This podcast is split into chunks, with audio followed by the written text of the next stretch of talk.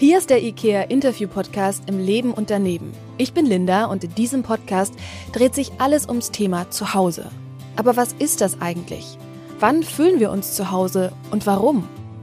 Für den einen ist es vielleicht ein ganz bestimmter Ort, eine bestimmte Art und Weise zu leben und für den anderen sind das ganz bestimmte Menschen. Einige verbinden mit Zuhause eher ein inneres Gefühl und manch einer sagt, ich fühle mich nirgendwo zu Hause. Über das und vieles mehr spreche ich heute mit meinem Gast Olivier David. Olivier ist Journalist und Autor. In seinem letzten Buch Keine Aufstiegsgeschichte, warum Armut psychisch krank macht, erzählt Olivier von seiner Kindheit in Armut. Von dem Aufwachsen in einer Mini-Wohnung in Hamburg-Altona, in der die Wände so dünn waren, dass man den Nachbarn streiten gehört hat und von nächtlichen Hausdurchsuchungen geweckt wurde. Sein Vater ist gewalttätig, seine Mutter psychisch krank, ohne Ausbildung und nach dem Weggang des Vaters alleineziehend. Olivier spürt, was es heißt, Existenzängste zu haben. Er sieht seine Mutter weinend auf dem Kühlschrank sitzen, weil sie nicht weiß, wie sie Essen finanzieren soll. Er kennt die Amtsgänge, damit die Klassenfahrt finanziert wird. Armut bedeutet Stress, Unsicherheit und Scham. Und das sind Risikofaktoren für deine Psyche. So, Olivier, schön, dass du da bist. Ja, danke für die Einladung. Wir wollen heute über Armut sprechen und auch darüber, inwiefern Armut psychische Erkrankungen vielleicht mitbedingt. Du hast darüber ein Buch geschrieben und erzählst auch ganz viel von deiner eigenen Kindheit. Wie bist du denn aufgewachsen? Nimm uns mal mit in diese Zeit. Also ich bin Jahrgang 88 und bin in den 90ern in Hamburg aufgewachsen, in Hamburg-Altona. Das ist ein Stadtteil, der heute so sehr blühend ist. Es gibt viele Restaurants und Cafés und Bars und da kommen sehr viele junge Leute hin. Und früher war der Stadtteil noch sehr viel sozial durchmischter. Ich würde aber nicht sagen, dass es ein sozialer Brennpunkt oder so war. Mhm. Es war immer so einzelne Straßen oder Häuser oder so, wo das halt ein bisschen krasser war eine dieser Straßen war eben eine Straße, in der ich gewohnt habe. Und vielleicht kommen wir später noch dazu. Ich habe äh, später angefangen als Journalist zu arbeiten. Bei der Zeitung, bei der ich volontiert habe, habe ich einen Ressortleiter kennengelernt, der wuchs eine Straße weiter auf und der hat schon wieder ganz andere Erfahrungen gemacht. Also, also ganz nah beieinander unterschiedliche soziale Schichten. Ja, total. Also bei ihm das Bücherregal und das Klavier und bei mir dann ja eben eine Straße, in der irgendwie sehr viele Sozialwohnungen waren Mhm. In unserem Haus gab es eine Wohnung, die von einem Fürsorgeverein angemietet war. Das bedeutet, wenn Menschen aus dem Gefängnis kommen, dass der Verein dann denen eine Wohnung besorgt. Mhm. Und das ist natürlich eine super Sache, aber es hat auch dafür gesorgt, dass da immer regelmäßig Leute gewohnt haben, die Drogenprobleme hatten, aber auch die gedealt haben. Das heißt, in unserem Haus gab es einfach ab und zu Hausdurchsuchungen von der mhm. Polizei. Und wer sowas noch nicht erlebt hat, das ist ziemlich brutal. Und selbst wenn man zwei Wohnungen weiter links oder rechts daneben wohnt, dann wird man im Schlaf irgendwie aufgescheucht durch die Ramme, die dann die Tür aufbricht und so. Und dann brüllen die die ganze Zeit. Und das sind so Erfahrungen, die man jetzt nicht jede Woche oder jeden Monat gemacht hat, auch manchmal nicht jedes Jahr, aber eben, ich habe eben diese Geschichten so, als ich ein bisschen älter war und das erste Mal mit 17 oder 16 das erste Mal sturmfrei hatte zu Hause, da hat ein Mann an meiner Tür geklingelt, der angestochen war und ähm, der wollte, dass ich ihm helfe und ihn reinlasse und ich durfte aber nicht die Polizei rufen und auch keinen Krankenwagen und so. Und was hast du in und, dem Moment gemacht? Na, ich habe dem Wasser gegeben und mein Telefon, also unser Haustelefon, wir hatten damals so ein Telefon, was man mit so einer langen Schnur so durch die ganze Wohnung tragen konnte. Und ich habe ihm gesagt, ich traue mich nicht, dich reinzulassen, weil ich habe irgendwie Angst vor dir. Und wenn du sagst, der war angestochen, das heißt, der war blutüberströmt? Ja, oder? also der hatte ein weißes Shirt an und das hatte ungefähr so etwas unterhalb der Brust, hat es einfach so ein ja, vier, fünf Zentimeter langen Riss und dann war da so ein Handteller breiter roter Blutfleck einfach drum. Oh. Und der hatte halt eben auch keine Schuhe an, also der war barfuß mhm. und kauerte halt, als ich dann die Tür aufgemacht habe, auf allen Vieren vor mir ja, und hat halt um Hilfe gebeten. So. Ja. Und das war natürlich so sehr herausfordernd. Aber worauf ich eigentlich hinaus will, ist, dass das so einzeln genommen krasse Geschichten sind, aber in der Summe sorgen sie halt also dafür, vielleicht, dass die Leute, die das jetzt hören, sich ein Bild darüber machen können, dass einen sowas auch verunsichern kann. Ne? Und das sind jetzt eben nicht so völlig absurde Geschichten, sondern ich kann jetzt in den nächsten zehn Minuten so weiter von irgendwelchen Hausdurchsuchungen oder sonst was erzählen. Und das war aber für mich viel normaler als für andere natürlich. Und dann gehst du auf eine Schule. Also ich bin auf eine Privatschule gegangen, ist vielleicht sehr untypisch für jemand, der in Armut aufgewachsen ist. Wie kam das, dass du auf eine Waldorfschule gegangen bist? Ich war so sehr unruhig und sehr unbändig. Und meine Mutter hat sich gefragt, welche Schulform kann das irgendwie auffangen? Mhm. Und sie war alleinerziehend dann ab der zweiten Klasse, aber sie hat sich das schon vorgefragt. Und da dachte sie irgendwie, hm, die Waldorfschule, wir hatten eine im Viertel, also daher wusste sie das auch. Die Waldorfschule kann dafür sorgen, dass ich mich irgendwie vielleicht besser entfalten kann oder mhm. so. Da läuft ja sehr viel über so Eigeninitiative und die versuchen so sehr viel praktische Unterrichtsformen zu bieten, Handwerken und so weiter. Das war der Hintergrund. Okay. Und dann gab es bei uns an der Schule einfach so, und das ist, glaube ich, an anderen Schulen auch so, dass die dann immer so vier, fünf Plätze so vergeben. Eigentlich kostet es sehr viel Geld. Also man muss, glaube ich, als Elternteil sein Gehalt offenlegen. Und da gibt es Eltern, die zahlen dann mehrere hundert Euro im Monat. Und meine Mutter muss halt irgendwie zehn Euro für den Mitgliedverein der Schule zahlen, aber sonst halt nichts.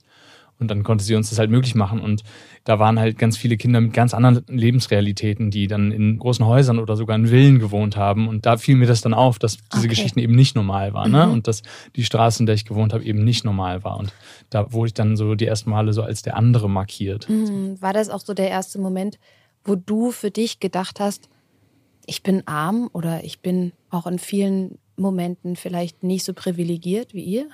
Das klingt total aberwitzig, aber ich habe das erste Mal gedacht, dass ich arm bin mit Ende 20, also vielleicht vor fünf Jahren oder so.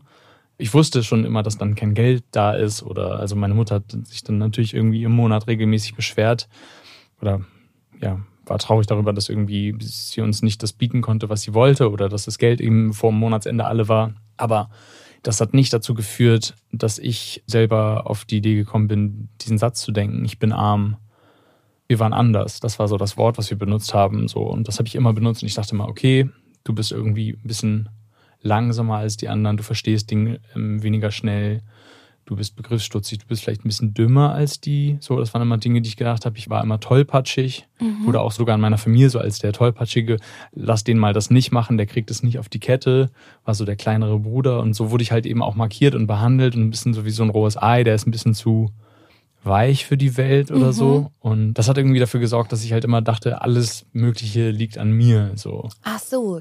Das heißt, du hattest eine starke Attribution intern und hast die Gründe dafür gesucht, dass du dich abgehoben hast von den anderen, dass du anders bist, weil du angeblich kognitiv da nicht mitgehen konntest oder dir einfach da Ressourcen an der Stelle gefehlt haben. Aber du hast es nicht darauf bezogen, dass du in anderen Umständen groß geworden bist. Nee, wie auch. Die Umstände waren ja für mich normal, auch hm. wenn ich hm. dann im Nachhinein verstanden habe, dass sie eben nicht normal sind, dann durch die Spiegelung vom Außen, ne? wenn man dann andere Mitschüler hört und sieht vor allen Dingen, ich hatte dann auch Freunde natürlich in der Klasse und dann sieht, wie die aufwachsen. Und da läuft natürlich auch nicht alles gut. Wir brauchen jetzt auch nicht so tun, als wenn man ökonomisch nicht mehr unter Zwängen lebt, dass dann sofort alles gut ist oder dass Familien dann keine Streitigkeiten haben oder dass es da nicht auch kleine Tragödien gibt oder so. Mhm. Ne? Aber dieser Druck ist eben weg und ja, da habe ich gesehen, wie andere Leute aufwachsen können. Und also meine Eltern haben sich getrennt, als ich acht war und dann vom achten bis zum 16. Lebensjahr hat meine Mutter den Vorläufer von Hartz IV Sozialhilfe bezogen. Und da habe ich halt gesehen, wie das ist, ohne Nöte aufzuwachsen. Ne? So, weil ich einfach bei einem Freund speziell, das war so, die Eltern drüber gelacht, das war so mein Wochenenddomizil, haben die das so genannt. Da hat mich meine Mutter dann ganz oft auslagern können und ich habe es voll genossen. Mhm. Haus, Garten, dann war ich auch ein, zwei Mal mit im Urlaub bei denen. Da habe ich halt gesehen, wie halt eine intakte Familie funktioniert. Mhm. Ne? Und das war natürlich total gut auf der einen Seite und auf der anderen Seite habe ich auch ständig gesehen, was mein Unvermögen, fehlt. was mir mhm. fehlt, wo ich langsamer bin, wo ich Defizite habe, wo ich Dinge nicht begreife, mhm. wo ich Konflikte anders löse. So. Und, Und ja. wie war es dann für dich, wenn dein Freund bei dir mit nach Hause gekommen ist? Das haben wir so gut es geht verhindert. So. Also es war klar, es gab so eine unausgesprochene Regel, man bringt keinen Besuch mit und die paar Male, die das dann passiert ist, so, dann lag so eine Anspannung über allem. Also meine Schwester, wenn sie Freundinnen mitgebracht hat, war angespannt. Wenn ich welche oder einen mitgebracht habe, war ich angespannt. Da braucht man gar nicht drüber reden. Das merken dann die Freunde, selbst wenn die in der ersten oder zweiten Klasse sind und alle sind irgendwie angespannt und meine Mutter versucht sich zusammenzunehmen und das ist natürlich nicht um jeden Preis normal. Ne? Also bei meiner Mutter können wir auch nicht nur von Armut sprechen oder so. Da sind auch so psychische Vorerkrankungen ein Thema. Und da gehören viele Dinge in diesen Topf sozusagen. Aber das ist auf der anderen Seite auch wiederum ein bisschen typisch, wenn man sich halt fragt, wie entsteht Armut. Ne? Mhm. So und in manchen Fällen halt dann eben aus psychischen Erkrankungen, dass dann Leute nicht mehr so arbeitsfähig sind. Im Fall meiner Mutter war es so, dass sie erst arm war und dann psychisch krank. Aber das ist eben auch ein ganz typischer Mechanismus, so ein Rückzug vor der Welt. Ne? Und das haben ja mhm. sowohl psychisch Kranke als auch Menschen, die arm sind. Die sehen, überall gibt es Angebote, aber die sind nicht an sie adressiert und sie können die auch nicht wahrnehmen. Und das sorgt halt für einen Rückzug. Und wenn du dann noch psychisch krank bist, dann wird der Rückzug ja auf verschiedenen, also ist mhm. ja ein mhm. multipler Rückzug sozusagen. Ja. Und zu Hause war so für meine Mutter der Ort, wo ihr keiner was konnte. Ne? Also mhm. als mein Vater ausgezogen ist. Davor war auch so häusliche Gewalt und so solche Sachen eine Rolle gespielt die auch mich natürlich geprägt haben. So. Das heißt, auch wenn wir von mir reden, können wir nicht nur über Armut sprechen, sondern geht es immer gleich um mehrere Dinge. Hm, ganz viele Faktoren, die ja. zusammenkommen. Und trotzdem würde ich noch eine Sache ergänzen, weil ich das einfach manchmal gefragt werde. So, aber dann ist vielleicht eine psychische Erkrankung, Olivier, dann ist es vielleicht gar nicht eine Sache von Armut, sondern einfach, weil deine Mutter psychisch krank ist. Oder weil du mit Gewalt aufgewachsen bist. Und das stimmt natürlich alles, ne? So, und auf der anderen Seite gibt es halt ein System sozusagen, was meine psychische Erkrankung und die psychische Erkrankung meiner Mutter, dass die einzementiert hat, so, die einfach dafür sorgt, dass man so Jahrzehnte nicht schafft, seine eigenen Probleme zu bearbeiten. Und das ist eben Armut. Also wenn dir die Ressourcen fehlen, die Dinge anzugehen, weil du die ganze Zeit mit Sachproblemen beschäftigt bist, mhm. dann sorgt es dafür, dass Leute halt erst mit 30 oder mit 40 oder mit 50 dann irgendwie es schaffen, zu reflektieren, wo stehe ich überhaupt und warum laufe ich immer gegen eine und dieselbe Tür. Ne? So. Ja. Und das ist bei mir halt relativ spät gekommen. Mhm. Klar, die psychische Erkrankung, die hat sich dann schon so manifestiert, dass es natürlich viel, viel schwieriger ist, auch wieder neue gesunde Verhaltensweisen zu lernen. Und es ist ja ganz logisch, wenn man sich das vorstellt. Wir haben die Bedürfnispyramide von Maslow und die Existenz steht ganz unten. Und ich stelle mir das so vor, in Armut zu leben bedeutet, ich bin eigentlich ständig mit meiner Existenz beschäftigt. Ich muss mich darum kümmern, wie du es eben erzählt hast, in der Rolle deiner Mutter, dass irgendwas im Kühlschrank ist. Ich muss mich darum kümmern, dass wir bei den Ämtern die Anträge richtig ausfüllen, damit wir die Miete irgendwie bezahlt bekommen. Also der Großteil der Zeit wird dafür gebraucht, die Existenz zu sichern. Wie soll ich mich dann um Psychotherapie kümmern? Wie soll ich überhaupt erstmal wissen, wie das System funktioniert, um einen Platz zu bekommen? Also es ist ja leider auch nicht so gestaltet, dass es besonders einfach ist, erstmal einen Platz zu bekommen und dass auch die Informationen so gestreut werden, dass die bei jedem ankommen. Voll. Und das setzt aber auch, also ich kann da überall einen Punkt oder einen Haken hintermachen, hinter dem, was du sagst. Und das ganz wohltuend, irgendwie sich nicht so erklären zu müssen, wie ich das manchmal sonst muss. Das setzt aber ja auch alles voraus, dass man überhaupt in der Lage ist, das zu begreifen. Und ich kann jetzt von einem 17- oder 16-Jährigen nicht erwarten, dass der versteht, dass er eine psychische Erkrankung hat, mhm. aber irgendwo an der Schwelle des Erwachsenseins sozusagen das werfe ich mir nicht vor, sondern besteht einfach rein theoretisch die Möglichkeit, das einfach besser zu durchdringen, eben weil man so vielleicht aus der Pubertät dann langsam dann doch entwachsen ist und dann vielleicht irgendwie merkt, dass man irgendwas hat. Und ich habe es eben nicht gemerkt, zehn Jahre weiter, obwohl mir schon ein, zwei Mal gesagt wurde, ey, die könnten eine Therapie gut tun, ne? Die, ja. Das könnte dir helfen. Ich habe immer gesagt, nee, lass mich. Es hängt ja auch so ein bisschen davon ab, welchen Spiegel habe ich in meinem Leben. Und oft ist es ja schon auch so, oder so wünscht man sich zumindest, dass man vielleicht Eltern hat, die schon Lebenserfahrung mitbringen und die vielleicht für sich auch schon einige Probleme gelöst haben und die dann auch ihren Kindern beistehen können und sagen so, hey, ich sehe, du ziehst dich sehr zurück oder du kannst dich nicht so gut konzentrieren oder ich sehe da sehr viel Aggression und lass uns doch da mal gemeinsam drauf gucken. Ja. Aber wenn bei den Eltern gar nicht die Ressourcen da sind, so wie du das bei deiner Mutter beschreibst, ist es auch klar, dass es für einen Heranwachsenden viel, viel schwieriger ist, dieses Bewusstsein für sich selbst zu entwickeln. Ja, voll. Also meine Mutter hat mit 16 wieder also aufgenommen zu arbeiten. Sie hat auch davor schwarz gearbeitet, aber immer noch so ein bisschen, um halt einfach die Sozialhilfe aufzustocken und einfach um uns mehr zu unterstützen, weil sie wollte immer, sie ist selber in Armut aufgewachsen und sie wollte immer, dass es uns besser geht als ihr. Mhm. Also rein materiell und das hat sie auch geschafft. Sie hat erst Teilzeit gearbeitet und dann ist sie kurz unter Vollzeit gegangen, irgendwie 36 Stunden oder so. Und da hat sie das erste Mal eine ökonomische Situation hergestellt. Vielleicht sogar das erste Mal in ihrem Leben, das müsste ich sie nochmal fragen, wo sie regelmäßig so viel Geld hatte. Dann könnte man ja meinen, jetzt wird alles besser.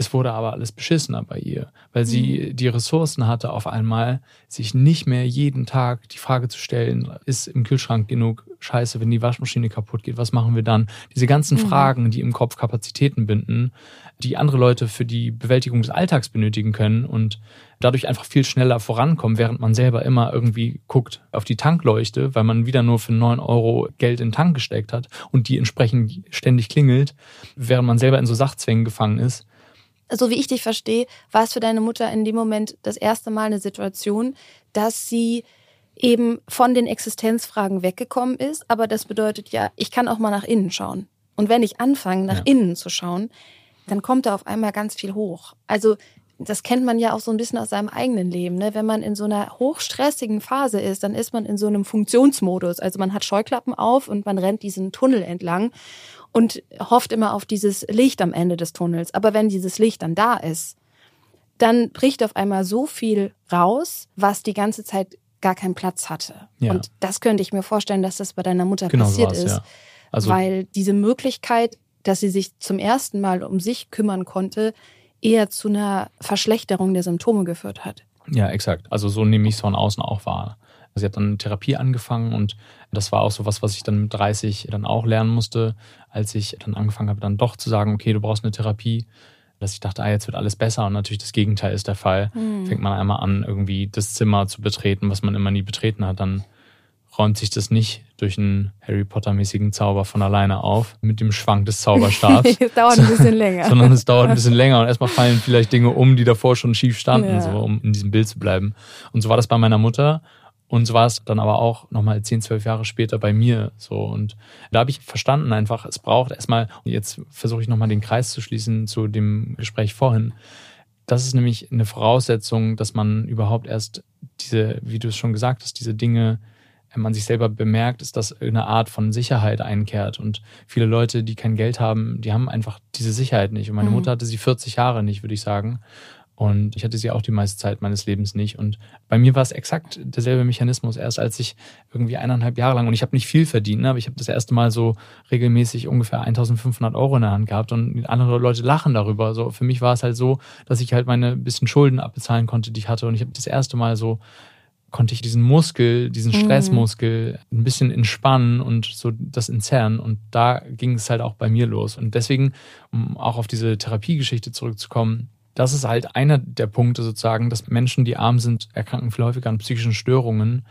Nicht, dass Armut an sich krank macht, das ist ja irgendwie im Intro auch schon so ein bisschen angedeutet, sondern Armut sorgt halt einfach dafür, dass man mehr Stresskomponenten hat und Stress. Mhm.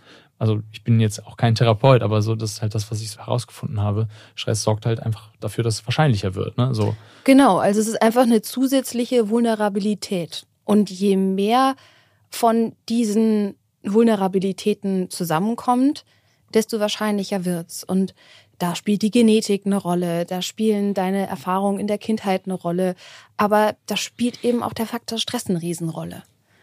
Oder wie eng euer soziales Netzwerk war und wie du es vorhin erzählt hast, dass niemand zu Besuch kommen darf und dass eigentlich so Rückzug für euch ganz normal war, dann ist es natürlich auch was, was es schwieriger macht, Herausforderungen des Alltags zu bewältigen.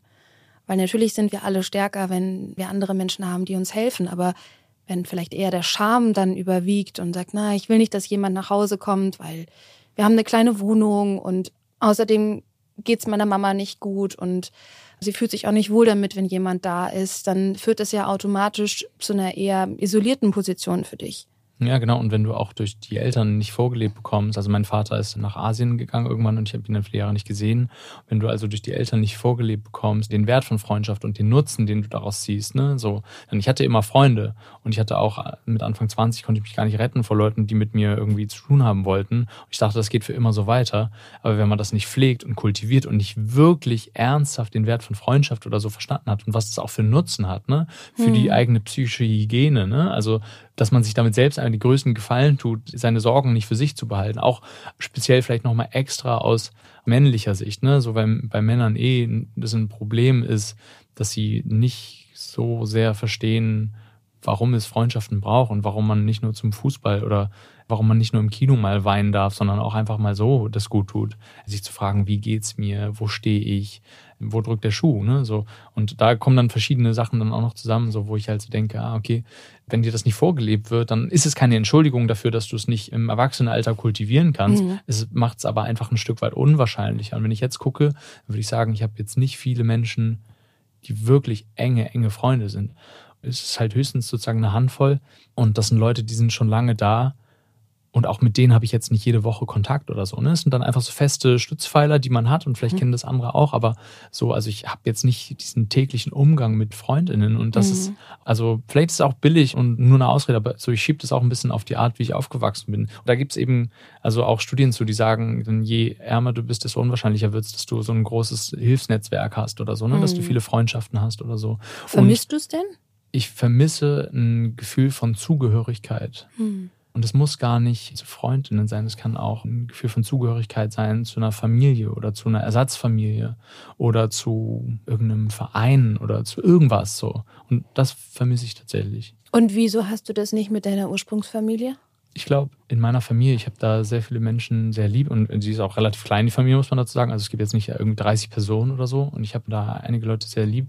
Ich habe aber auch nicht zu jeder Person eine perfekte Beziehung, die frei ist von irgendwie irgendwelchen Befindlichkeiten oder so. Und da ist einfach so, also das ist halt eben auch so etwas, was ich sehr doll verstanden habe, dass Armut halt vereinzelt, wenn es dir selber schlecht geht, dann ist es viel unwahrscheinlicher und viel schwieriger, den Blick zu öffnen für jemand anderen, dem es schlecht geht. Selbst mhm. wenn der ein naher Teil deiner Familie ist. Weil du so. so, sehr mit dir selbst beschäftigt genau, bist. Genau, so. Also einfach so zwei Ertrinkende können sich nicht gegenseitig retten. Das ist alles so ein bisschen melodramatisch und so, aber es ist wirklich ein Teil, also vielleicht empfinde ich auch einfach sehr stark und sehr doll. Aber das kommt meinem Gefühl sehr nah. Und das wird natürlich jetzt auch sehr privat, aber das ist so, dass ich halt immer wieder so dann denke, ah, okay, welches Nähe-Distanz-Verhältnis zu welcher Person in meiner Familie tut mir gut und so. Und da ringe ich immer um den richtigen mm. Rahmen, weil auf der einen Seite will ich irgendwie den Kontakt nicht abbrechen lassen, auf der anderen Seite merke ich teilweise zu manchen Personen, tut mir eine zu große Nähe nicht gut, aber eine zu große Entfernung tut mir dann wieder moralisch nicht gut, mm. weil ich dann das Gefühl habe, ich lasse die Person alleine oder so. Und, also da bin ich die ganze Zeit am Austarieren. Mm. Und diese zu große Nähe, die tut dir deswegen nicht gut, weil du dann zu viel Leiden von deinem Gegenüber mit aufnimmst? Ja, so, mhm. und möglicherweise geht es auch gar nicht um so super viel Leiden, aber das ist halt auch sowas, was ich gemerkt habe. So, ich habe einfach durch die Erfahrungen, die ich in meinem Leben gemacht habe, und ich bin erst in Anführungszeichen 34, sind manche Erzählungen in mir durch. Ich kann nicht mehr in Jobs arbeiten, die ich scheiße finde. So, das geht nicht. Das habe ich zu lange gemacht. Also ungefähr zehn Jahre lang in irgendwelchen Jobs gearbeitet die meiste Zeit. Und ich kann einfach manche Dinge nicht gut ertragen. Also ich habe da sozusagen keinen großen keine Toleranz. Ja, genau. Mhm. Und auch keine Frustrationstoleranz und so. Also ich habe manche Sachen sind einfach über so.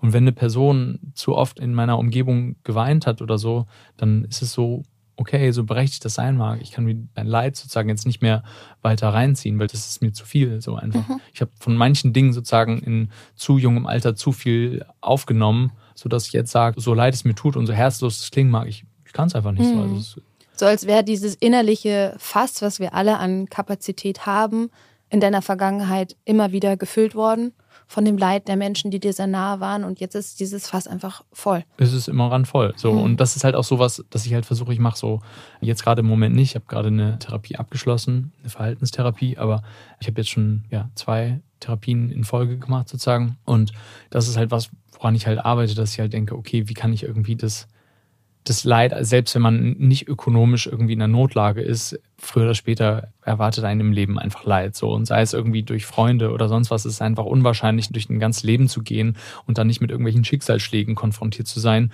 Und das jetzt nochmal unabhängig von einer sozialen Komponente. Ne? Solche Schicksalsschläge werden dann immer wahrscheinlicher, je weiter unten du gesellschaftlich guckst.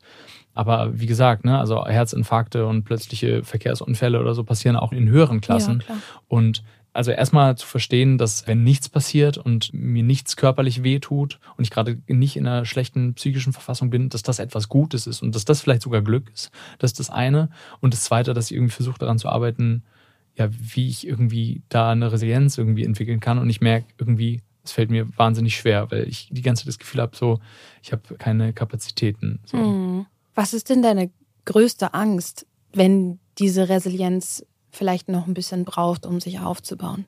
Meine größte Angst ist, dass ich irgendwann, also ich habe ja diese Zustände schon erlebt und erfahren, irgendwie Panikattacken zu haben und das Gefühl zu haben, also auch wirklich ein körperliches Gefühl, die Schultern tun weh, man will und schafft es nicht aufzustehen, die Bewältigung des Alltags einfach, du stehst vor dem Mount Everest, wenn es heißt, du musst heute irgendwie Pfand wegbringen und in den Supermarkt gehen. Das habe ich erlebt und meine größte Angst wäre, dass das nachhaltiger eintritt. Also so eine, es ist jetzt ein hartes Wort, aber so eine, dass ich zu früh so eine Lebensabnutzung habe. So, ich habe, mhm. ich kenne einfach Leute, die sind mit 60 durch, so. Mhm.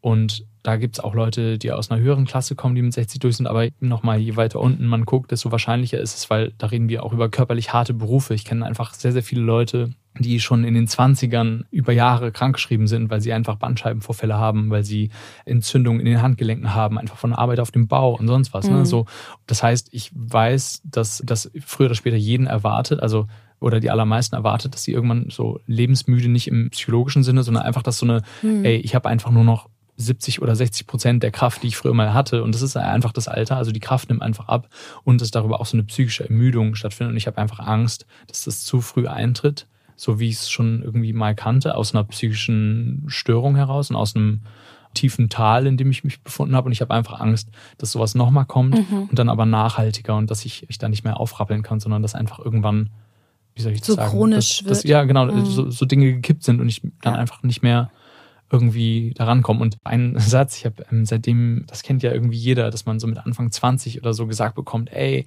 genieß diese Zeit, ich wäre so gerne nochmal in deinem Alter, das ist die beste Zeit deines Lebens, so gut wird es dir körperlich nie wieder gehen. Ich habe mich immer gefühlt wie ein alter Mann, auch körperlich so und habe immer gedacht, ja, das ist jetzt das Leben oder was so.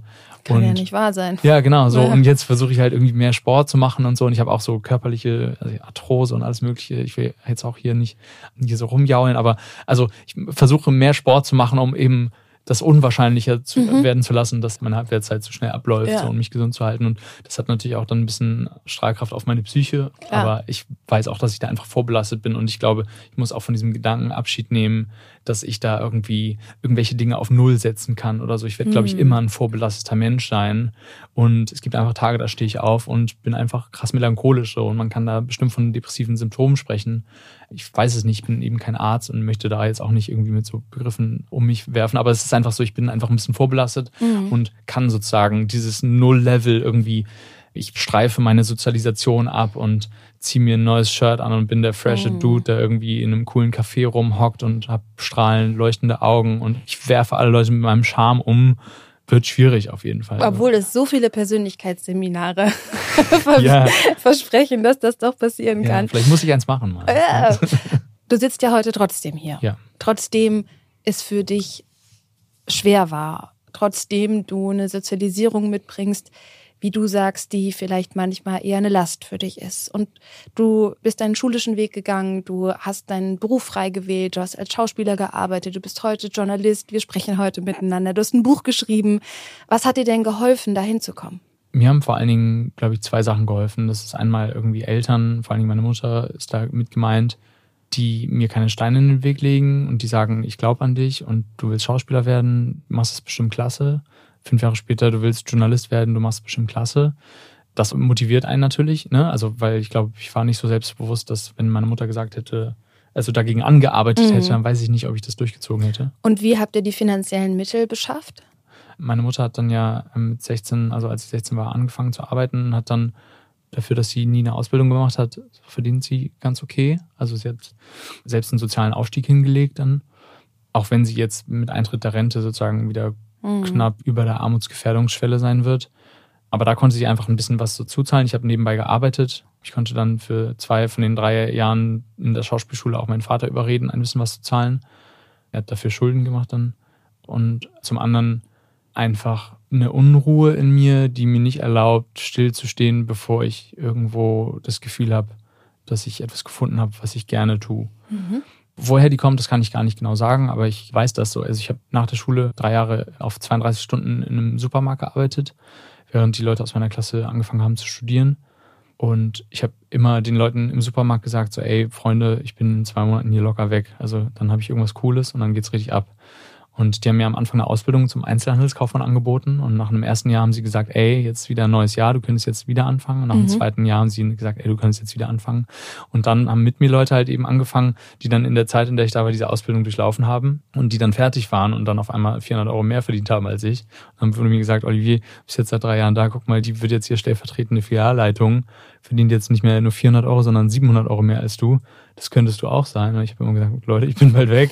Also in mir gab es eine Art Unruhe, die mir das nicht gestattet hat. Und ich glaube, dass diese, worüber wir gerade auch gesprochen haben, dieses Bullshit-Ding, einfach, dass ich gemerkt habe, so, das ist nicht mein Leben, das ist nicht mein Leben, das ist nicht mein Leben, Baustelle ist nicht mein Leben, im Lager irgendwie 40 Tonner zu beladen ist nicht mein Leben, Malerhilfe zu sein ist nicht mein Leben, Schauspieler zu sein war auch nicht mein Leben. Ich habe es für ein paar Jahre für mein Leben gehalten und habe dann irgendwie festgestellt, dass so sich da durchzubeißen einfach sehr, sehr hart ist und mhm. dass es immer nur geht, wenn ich irgendwie zwei, drei andere Jobs gleichzeitig mache und in der Nachtschicht arbeite und sonst was. Das war ja was, was du für dich ablegen wolltest. Genau, so. Ja. Und wenn du jetzt diese ganzen Sachen sagst, gibt dann auch manchmal die Frage, irgendwie erlebst du nicht gerade einen sozialen Aufstieg und irgendwo gibt es dann schon Parameter, wo ich dann schon in Erklärungsnöte gerate, dass es keine Aufstiegsgeschichte ist, wie der Buchtitel eben sagt. Also ich habe angefangen zu studieren, sozusagen, also wenn ich das jetzt weiter durchziehe, dann könnte so eine Art kleiner Bildungsaufstieg irgendwie dann doch noch unverhofft und sehr spät etwas werden ich sage, ähm, das ist jetzt ein kleiner Spoiler so ein bisschen, ich sage an einer Stelle im Buch, dass ich eben nicht den Aufstieg geschafft habe, sondern so eine Art Ausstieg. Für mich und für Leute aus meiner Straße und aus meinem Haus ist eben nicht vorbestimmt, jetzt in einem Studio zu sitzen und irgendwie Leuten von meinem Schicksal zu erzählen oder Bücher zu schreiben. Die Leute in meinem Haus sind ins Gefängnis eingefahren oder wurden in die arrangierte Ehe in die Türkei geschickt oder, oder arbeiten halt eben in der Nachtschicht, ne? Mhm. So, und fahren Brot aus. Und ich würde sagen, dass es ein Ausstieg ist, weil ich nicht aufgehört habe, nach dem Platz zu suchen, der zu mir passt. So, und ja. ich glaube, ich habe ihn jetzt gefunden. Ich bin noch nicht da, wo ich sein will, aber ich glaube, ich mache das, was ich machen möchte. Ich schreibe und verdiene damit wie die allermeisten Kulturschaffenden bei weitem nicht genug Geld, so dass ich sagen kann, ah, es ist entspannt, aber damit habe ich auch nie gerechnet mhm. in meinem Leben, weil für mich war das gar nicht realistisch. Also mhm. Doch, hätte ich mit 16 einfach eine Malerausbildung gemacht und würde ich mich nicht über die körperlichen Sachen beschweren, die einem so erwarten, wenn man Maler wird, dann würde ich jetzt wahrscheinlich viel mehr Geld verdienen, wahrscheinlich ungefähr 1000 Euro mehr, 2,5 oder was auch immer. Das wäre aber nicht mein Leben gewesen. So. Also mhm. ökonomische Sicherheit ist mir offenbar dann nicht wichtig genug, als dass ich sage, ich will lieber das machen, was ich machen möchte. So. Und es gibt eben diese Leute, die sagen, ey, 40 Stunden die Woche leihe ich meinen Körper und meinen Verstand irgendeiner Firma und bin völlig fein damit. Und ich habe da vor großen Respekt. Allein ich kann es nicht. Also mhm. es ist mir nicht möglich und ich halte mein Aufwachsen für mitschuldig daran. Und das ist aber eine positive Komponente von meinem Aufwachsen, dass ich sage, ey, nee, ich muss unbedingt etwas machen, mit dem ich mich identifiziere und ich will Bock drauf haben. So. Ja. das habe ich mir erarbeitet. Ja, und wenn ich dir so zuhöre, dann kommt in mir so der Gedanke auf, dass es wahrscheinlich eine riesengroße Entwicklung ist, sich genau das zu erlauben, weil wenn ich in einem Umfeld aufwachse, wo eigentlich die finanzielle Not die ganze Zeit eine riesengroße Präsenz einnimmt, dann trotzdem sich nicht von der finanziellen Not leiten zu lassen und zu sagen, ich tue alles dafür, dass ich eine finanzielle Sicherheit bekomme. Und selbst wenn mir das keinen Spaß macht und selbst wenn mein Körper dafür kaputt geht, das braucht ja ganz viel Mut. Und wenn du das so erzählst, dann klingt es so, als ob du wirklich dein Mindset dafür geöffnet hättest, dir das zu erlauben für mich ist Mut keine Kategorie, die zutrifft darauf. Aber ich akzeptiere, dass das für andere ist, weil ich das öfter höre. Du bist ja mutig oder so. Ich empfinde mich gar nicht als mutig. Wie also, würdest du es ausdrücken? Ich glaube, ich habe es schon gesagt, äh, in dem Moment, als ich gesagt habe, so diese Erzählung von Bullshit ist einfach randvoll. Ich kann einfach nicht noch einen Tag in meinem mm. Leben an der Kasse Milchtüten übers Warenband ziehen und ich kann nicht mehr LKWs beladen. So, Weil sich das nicht. sinnlos ich hab, anfühlt. Ich, ich, kann vielleicht mal ein Beispiel geben. So, ich habe das Gefühl, okay, mein Leben nimmt ein bisschen an Fahrt auf und mir gelingen endlich mal Dinge, so das erste Mal in meinem Leben. Aber wenn ich Fragen habe von irgendwie, eine, ich muss eine Nachzahlung machen oder da kommt einfach nur der ganz normale Steuerbescheid rein und ich muss mich mit irgendwelchen Dingen auseinandersetzen, von denen ich keine Ahnung habe, dann werde ich auf der Stelle zum kleinen Jungen, meine Schultern werden schwer, wahnsinnig schlechte Laune und kann mich einfach nur ins Bett legen und mich so zusammenmummeln und bin fünf Jahre alt. So, also die Sozialisation ist einfach ganz tief in mir, dass ich manche Dinge einfach nicht auf die Kette kriege. Und das ist eben nicht eine Sache von Mut, sondern einfach von, ich kann das einfach nicht mehr. Also der Drang sozusagen zur Freiheit, das machen zu können und zu wollen, was mir einen Sinn gibt, ist so groß. Und ich halte mich nicht für mutig, dass ich dem verfolge, sondern es ist die einzige Möglichkeit ah, für ja. mich. Hm. So. Und wie bewältigst du denn so eine Situation, zum Beispiel der Steuerbescheid? Also wenn ich meine Steuerbescheide bekomme, dann geht's mir ähnlich. Mhm. Ich finde das auch ganz, ganz schrecklich. Und ich kriege Herzrasen und wenn ich es am Abend so vor mir anschaue, dann kann es sein, dass ich nicht mehr schlafen kann. Also reden wir darüber, was man nachzahlen muss oder darüber, dass es ansteht? Egal. das ist ja beides. Egal. Okay. Der Brief vom Finanzamt. Ja, okay.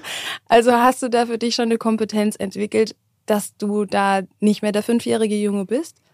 Ja, also ich habe eine Kompetenz, die überhaupt nicht gut ist. Und zwar, dass ich einfach dann andere Leute um Hilfe bitte. Und man sagt ja eigentlich immer, so um Hilfe bitten ist halt was total Gutes. Mhm. Aber ich habe halt einfach gelernt, wenn wir nochmal ein bisschen zurückspulen im Gespräch, der kleine Junge, dem alles abgenommen wird. Ich habe einfach immer gelernt, dass irgendjemand anders Dinge für mich regelt, wenn ich einfach nur so traurig gucke. Das kann nicht das Rätsels Lösung sein. Ich kann nicht meine Probleme auf die Schultern anderer Menschen verlagern. Und ich mache das aber noch zu oft und muss mich da ermahnen und zu sagen, ja gut, dann ist vielleicht jetzt in diesem Moment nicht der richtige Tag.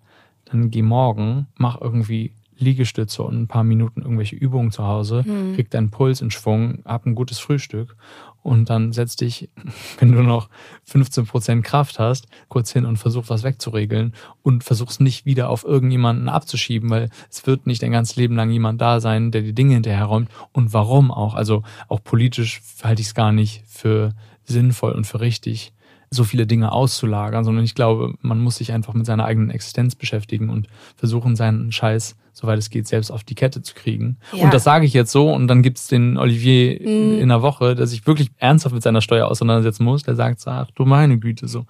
Und damit muss ich mhm. irgendwie dealen, dass ich mir dann erlaube, dann Sachen auch zu verschieben und zu sagen, ey, machst mhm. du morgen. Mhm. Und vielleicht kann ich dann so diesen schweren Schultern und diesem niedergeschlagenen Mindset irgendwie dann was entgegensetzen, aber ich darf halt auch nicht irgendwie das immer so delegieren, weil entweder ich habe genug Geld und kann es delegieren mit einem guten Gewissen, weil ich da Leuten irgendwie 30 Euro die Stunde zahle, kann ich nicht. Deswegen muss ich selber machen und kann es nicht irgendwie an meine Freundin abschieben ja. oder so. Ne? Ja, im ersten Moment dachte ich gerade, ist doch was Schönes, dass du diese Unterstützung erfahren hast und dass da vielleicht doch nicht nur Einzelkämpfertum war, weil so hatte ich das auch vorhin aufgenommen, als du gesagt hast, jeder war eigentlich so sehr mit seinem eigenen Leid beschäftigt, dass es da gar nicht so viel aufeinander zugehen gab.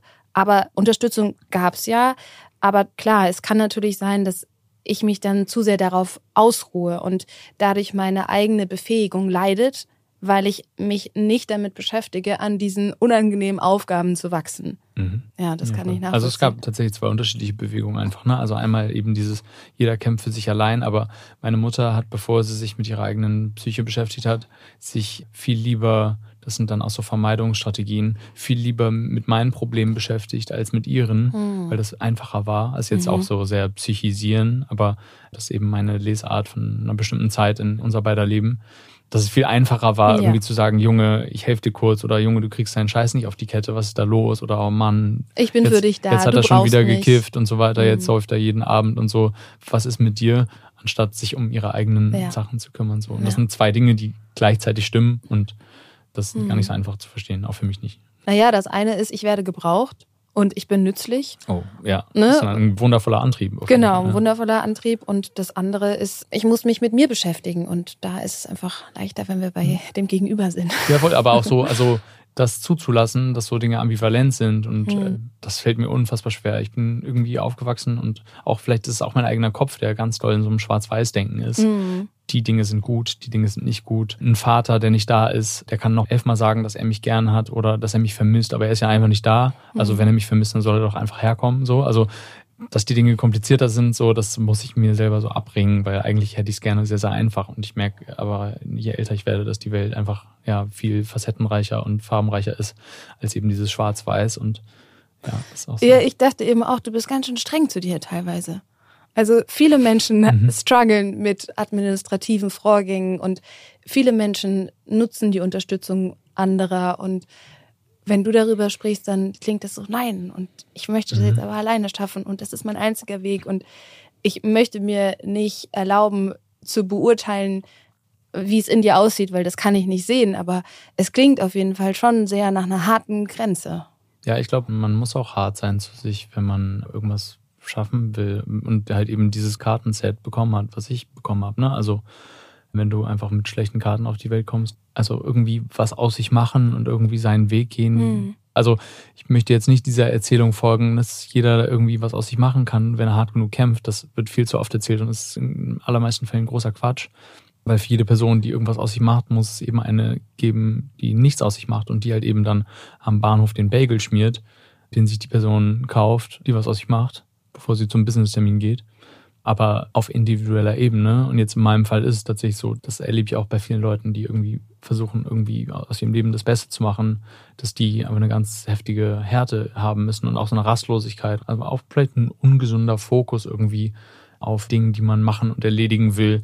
Einfach weil das die einzige Möglichkeit ist. Ne? Wir haben leider kein Hilfesystem, das durch Bildung oder so genügend Leuten ermöglicht, aufzusteigen oder etwas aus sich zu machen. Mhm. Also legt unser System das sozusagen auf individuelle Kämpfe um und sagt, hier löst das Problem. Wir haben ein systemisches Problem, löst das Problem. Und das wird dann eben von so Leuten wie mir gelöst, darüber, dass sie sehr unnachgiebig sind sich selbst gegenüber. Und das tut mir auch nicht gut, aber ich ist eben trotzdem so. Also. Und worin spiegelt sich das deiner Meinung nach? Also wo sagst du, merkst du, dass das System es dir nicht leicht macht? Ich bin ja nicht nur Angehöriger der unteren Klasse oder in der unteren Klasse aufgewachsen, sondern ich bin ja auch Journalist. Also ich kann einfach jetzt Studien und Daten sozusagen zitieren, die besagen, dass es einfach unendlich viel wahrscheinlicher ist, abzusteigen als aufzusteigen. So dafür gibt es Zahlen. Wenn wir sehen, wie sich Geld akkumuliert, also wie Geld umverteilt wird seit Beginn der Corona-Pandemie, hat es eine Umverteilung gegeben von Geld von unten nach oben, wie es sie in der Menschheitsgeschichte noch nicht gegeben hat unter den Super- oder Hyperreichen gibt es halt irgendwie teilweise Umsatzgewinne von bis zu 40 Prozent oder so. Da gibt es Leute, die hatten irgendwie 40 Milliarden und haben jetzt 120 oder so. Also absurde Zahlen. Und das besagt ja einfach, ne? Also Geld strömt zu Geld und wenn du aber kein Geld hast, dann ist es halt sehr, sehr wahrscheinlich, dass es dabei bleibt. So. Und dagegen gibt es natürlich irgendwie schon Mechanismen und das ist ein Bildungssystem, aber unser Bildungssystem, auch wenn es eines der besseren ist auf dieser Erde, können wir uns nicht darauf ausruhen. Das wissen wahrscheinlich auch die meisten Leute in diesem Land. Es ist sehr, sehr ungleich und sorgt auch dafür, dass Leute mit gleichen Noten, aber unterschiedlicher sozialer Herkunft völlig verschieden bewertet werden und so weiter. Mhm. Und deswegen gibt es eben ganz oft diese Erzählungen von migrantischen Leuten oder von Leuten, die arm sind. Aber das ist für mich total das feststehende Bild, irgendwelche Väter, die sagen, du darfst keine Schwäche zeigen, du musst alles geben. Leute wie wir, denen wird nichts geschenkt oder so. Und wo man denkt so, okay, du musst deinem fünfjährigen Kind jetzt in irgendeinem College-Football-Film, dem musst du jetzt diese Härte nicht abverlangen. Doch, für sein Empfinden muss er das, weil es eben der einzige Weg ist, dann doch was aus sich zu machen. Ne? Weil ich diese Härte brauche, um die Stolpersteine des Systems zu überwinden. Genau, also das ist meine Interpretation so. Also ich habe ja von, von einem Kartenset gesprochen und habe da erzählt, dass ich nicht gute Karten habe. Ein anderes Bild ist so, das Leben ist ein 100 Meter Lauf und ich fange bei 130 Metern an. Und wenn ich bei der Startlinie bin, wo alle anderen Leute schon losgelaufen sind, habe ich schon 30 Meter gemacht. Und andere Leute rufen mir zu und sagen, ey, du musst mal loslaufen. Und ich sage so, ja, ich, ich, bin schon unterwegs die ganze Zeit mhm. und schwitze schon sehr. Es ist alles sehr anstrengend so. Und das so, mhm. also um das so ein bisschen so zu verdeutlichen. Ja, so fühlt sich das dann an. Was wünschst du dir denn für dich, wenn du so in die Zukunft guckst? Was wäre für dich etwas, wo du sagst, da kann ich innerlich vielleicht noch mehr loslassen, da brauche ich diesen Stressmuskel gar nicht mehr so sehr. Ich wünsche mir auf jeden Fall so die Gelassenheit, dass ich mich toleriere mehr. Also, dass ich mir selber sage, ey, das ist okay, dass du so bist und du hast nicht die Aufgabe, irgendwie der ausgeglichenste, in sich ruhendste Mensch der Erde zu sein. Das ist völlig in Ordnung, wenn du ein bisschen, also einfach so ein paar Disbalancen hast oder so. Das zum einen. Und dann würde ich mir einfach wünschen, dass ich irgendwie in 10, 15 Jahren das mache, was mich glücklich macht. Und wenn es das Schreiben ist, was ich sehr hoffe, dann, dass ich eine Möglichkeit mir geschaffen habe, das weiter zu verfolgen, ohne dass es zu sehr sozusagen brennt. So, das sind so mhm. die zwei. So meinen Frieden mit mir zu machen weiterhin. Mhm. Ich bin schon dabei, aber mhm. es ist sozusagen alles Work in Progress. Yeah. Aber das weiter machen zu können und das gegenüber so dem eigenen Leben zu verteidigen und auch irgendwie, vielleicht hat man mal Kinder und das Sicherheitsbedürfnis wird ja vielleicht im Alter dann nicht kleiner. Yeah. Ähm, und das aber zu verteidigen und zu sagen, nee, ich möchte mir das trotzdem den Luxus leisten, das zu machen, was ich möchte. Ja. Wenn du so an den Ort denkst, an dem du dich siehst, du hast in deinem Buch auch die Wohnung sehr detailliert beschrieben mit dünnen Wänden und dass man den Nachbarn gehört hat und ne, dass man die Konflikte gehört hat, dass man gehört hat, wie der andere auf Toilette geht, dass man die Hausdurchsuchung natürlich auch mitbekommen hat. Wie sieht so ein Ort aus, bei dem du sagst, das kann vielleicht ein Zuhause werden? Also es hat bei mir vor zwei, drei Jahren aufgehört irgendwie oder schon, nee, schon eigentlich schon länger her, dass ich so Orte als Zuhause bezeichnet habe. Einfach weil ich irgendwie in den letzten zehn Jahren einfach wie fast jedes Jahr umgezogen bin. Das Zuhause hat sich mehr so verschoben zu so einem, mit dem Mensch fühle ich mich zu Hause mhm. oder wenn ich bei dem Mensch bin oder wenn der Mensch bei mir ist. Ich habe so ein wahnsinnig großes Ruhebedürfnis in mir. Das ist so, es ist völlig unwahrscheinlich, aber dass ich mir so ganz gut vorstellen könnte, irgendwo zu wohnen, wo es ruhig ist, aber in Rufweite zur Stadt, aber irgendwo, wo wirklich irgendwie wenig Autos fahren oder so. Mhm. Also bei mir ist so Lautstärke und so in den letzten Jahren, wo ich immer so versuche, sanfter und weicher zu werden, um mir das zu erlauben.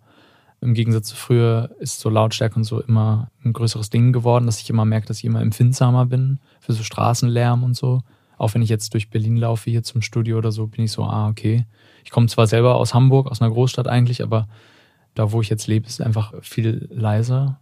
Und deswegen kann ich mir gut vorstellen, irgendwo zu wohnen, wo das wirklich ruhiger ist. Also ich will das Wort gar nicht sagen, aber eigentlich schon ein Häuschen oder so. Ja, ein ähm, Haus am Land. Sei es zur Miete, ja, so. Ja. Aber ich glaube auch, dass das eine in Teilen romantische Vorstellung ist. Und also, wenn wir jetzt komplett spinnen, dann hätte ich schon trotzdem noch Lust, eine Einzimmerwohnung in der Stadt zu haben, um so mhm. mir alle Wochen mal so Kulturangebote und Treffen mit Freunden zu geben und dann wieder, also ich brauche eben nicht dieses, ich muss jede Woche meine besten Freunde sehen oder so. Es reicht mir völlig, die einmal im Monat zu sehen und mich auszutauschen, dann vier, fünf Stunden lang. Und dann gehe ich wieder in mein kleines Schreibkloster in der Hütte am Wald, die es mhm. nicht gibt und äh, schreibe da. Vielleicht gibt's sie irgendwann. Vielleicht gibt's sie irgendwann, ja. und schreib da und mach da meinen Kram. Ja, ja ein schönes Bild. Ich würde es dir wünschen. Ja, danke schön. Das macht es ein bisschen wahrscheinlicher vielleicht. Wenn man an Manifestieren glaubt, dann schon. Ja, schon. schon. Wenn man nichts hat, muss man manifestieren.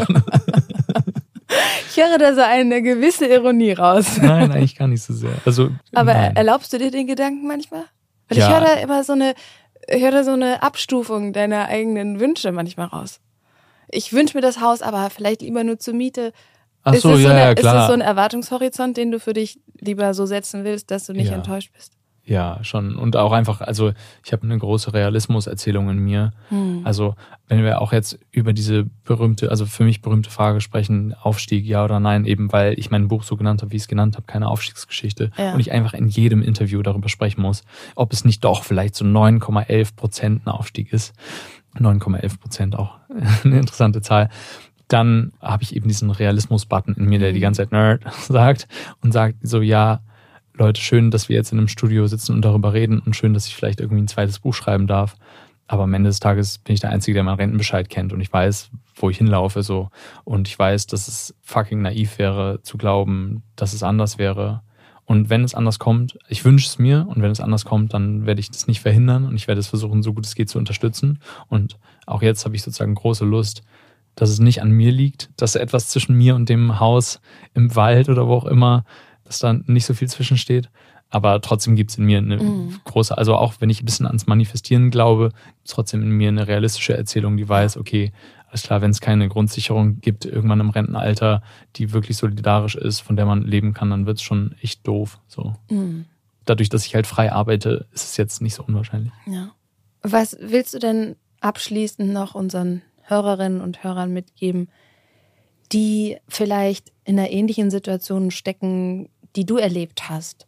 Ja, also ich tue mich sehr, sehr schwer, Tipps zu geben, eben weil ich glaube, wenn Leute in einer Situation sind, in der ich früher gesteckt habe, Tipps wären an mich gar nicht rangekommen. Ich habe ja Tipps bekommen und konnte sie nicht befolgen, weil meine psychische und aber auch meine Lebenssituation einfach so war, dass ich so im Kampf drin war. Wenn du deine Schultern hochgezogen hast, weil das Leben hart zu dir ist, dann kannst du keine Tipps bekommen. Und deswegen, ich möchte mich vielleicht eher an Leute richten, die solche Menschen kennen, wie mich früher in ihrem Umfeld. Ich hätte mir in meinem Leben viel öfter Unterstützung gewünscht und habe immer diese Menschen herbeigesehnt, die etwas in mir sehen und mich irgendwie unterstützen, die quasi inexistent waren und vielleicht an zwei, drei Stellen so ein ganz kleines bisschen da waren.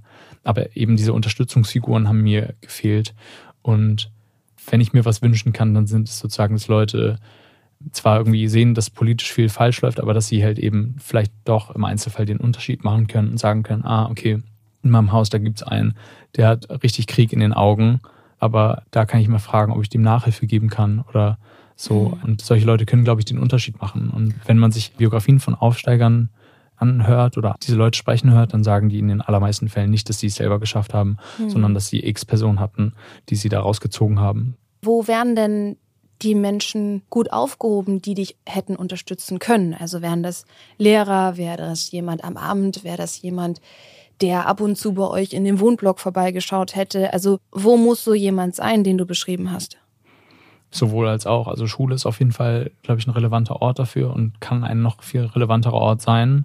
Gerade wenn wir irgendwie denken, dass jetzt in den nächsten Jahren wahrscheinlich das überall so kommt, dass es Ganztagsschulen gibt, dann muss man, wie auch so BildungssoziologInnen, irgendwie das schon immer benennen muss Schule ein Ort sein, wo halt Unterschiede auch angeglichen werden können. Und das geht eben nicht nur darauf, dass es da Essen gibt und dass man da Hausaufgabenbetreuung hat, sondern auch, dass man guckt, hat man da SchulpsychologInnen vor Ort, hat man Sozialarbeiter vor Ort. Und ich sage das öfter, in meiner Kindheit hätte jemand an der Haustür meiner Mutter oder von uns geklingelt und hätte gesagt, ey, haben Sie Kinder? Wie geht's den Kindern? Brauchen die irgendwo bei Hilfe? Kommen die in Mathe gut mit? Brauchen die Nachhilfe? Ich kann Ihnen das geben, weil ich komme hier vom Jugendzentrum um die Ecke und wir machen das kostenlos. Ich komme zu Ihnen nach Hause einmal die Woche eine Stunde. Meine Mutter hätte nicht Nein gesagt. Mhm. So, also Bildungsangebote oder Hilfsangebote können nicht niedrigschwellig genug sein. So, mhm. und das kann eben zu Hause sein, das ist sogar das Allerbeste. Das kann eine großflächigere Betreuung sein in den Vierteln, in denen gerade Leute, die arm sind und die jugendlich sind, die hängen ja viel öfter draußen auf der Straße rum, erleben demnach viel mehr Gewalt. Da kann man die dann sozusagen in Jugendzentren rausholen, man kann die ansprechen, aber eben Schule kann da auch ein guter Ort sein. Mhm.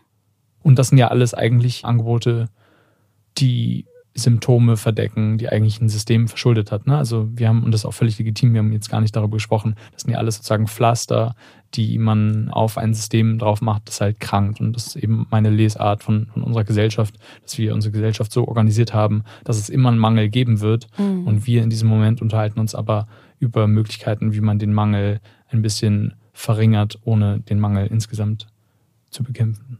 Weil es eigentlich ein Problem ist, was darauf beruht, dass Menschen auch nur so reich sein können, weil es andere Menschen gibt, die sehr arm sind und die dementsprechend auch schlecht bezahlte Arbeit machen und die das ganze System aufrechterhalten. Verkürzt gesagt, ja. Mhm.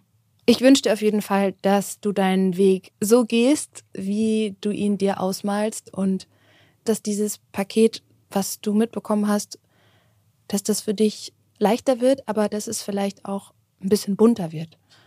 Wir alle haben ja eine Vergangenheit und manchmal fühlt die sich ganz schön schwer an.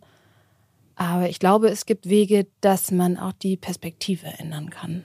Und vielleicht findest du da ja noch mehr Wege. Vielen Dank. Danke, dass du heute da warst. Ja, es hat mir sehr große Freude bereitet. Vielen Dank für die Einladung. Und in der nächsten Folge werde ich mit Madeleine Anisa D. sprechen. Sie ist Bloggerin, Influencerin und Aktivistin. Und von ihr möchte ich wissen, wie ein nachhaltiger Lebensstil eigentlich aussehen kann. Ich würde mich freuen, wenn ihr auch in die nächste Folge wieder reinhört. Abonniert diesen Podcast gerne bei iTunes, Spotify, Deezer und überall da, wo es Podcasts gibt. Und lasst uns gerne eine Bewertung bei Apple Music da.